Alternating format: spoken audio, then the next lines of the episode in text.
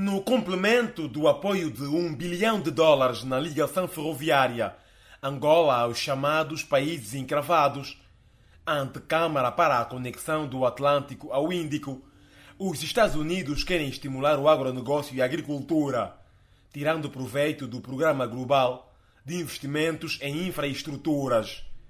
A assistente sênior deste mecanismo, criado pelo G7, Danai Pauli, lançou o repto no termo da visita às instalações daquela que é a maior empresa angolana no domínio alimentar. A segurança alimentar é, é uma prioridade para o presidente Biden e isso é, é uma das razões pela qual a agricultura e o agribusiness são pontos focais da, da iniciativa da PG. I'm here in Lobito. We are visiting both with Transportation and Logistics and Port Authority. Entender como é que os caminhos de ferro e o corredor do Lobito em específico podem ajudar a fomentar uh, os programas de agricultura e conectar os pequenos produtores a grandes produtores como a Voz da América, o empresário Paulo Neves, um importador que começa já a trabalhar a terra nas províncias do Ambo e Benguela, pede transparência e, acima de tudo, inclusão de pequenos produtores neste pacote. Infelizmente, neste país, só quem tem ligações muito íntimas com o sistema é que consegue entrar nessas benesses. Mas se se vier a concretizar, é bom.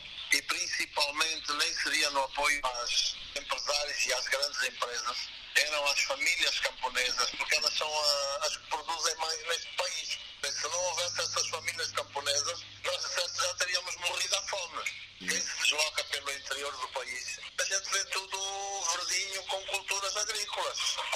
neste momento até em função do excesso de chuvas.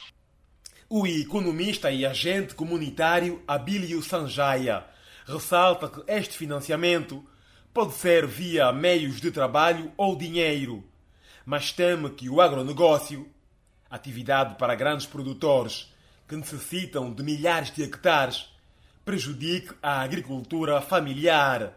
Não seja feita à custa uh, da eliminação da agricultura familiar. Estaremos a assistir muita demanda de terra. O risco é das famílias uh, perderem as suas terras para uh, fazer face ao agronegócio porque demanda muita terra. O diretor executivo da Carrinho Indústria, Décio Catarro, confirma que está difícil encontrar financiamento e diz que o grupo, que preenche apenas 30% de um potencial instalado de 1,5 milhões de toneladas de alimentos, vê com bons olhos a estratégia norte-americana. O primeiro investimento que fizemos foram, foram maioritariamente com capitais próprios. Uh, não se consegue fazer sem financiamento, uh, seja externo, seja interno. Qualquer forma, o interno, como sabemos, está difícil e, portanto, nós procuramos, junto às entidades internacionais, nós estamos também na busca de parceiros que nos consigam facilitar esse investimento. O embaixador de Angola nos Estados Unidos, Agostinho Van Dunen, destacou que a diversificação da economia angolana passa pela agricultura, atividade para a qual, conforme realçou, são chamadas empresas ao longo do corredor do Lubito.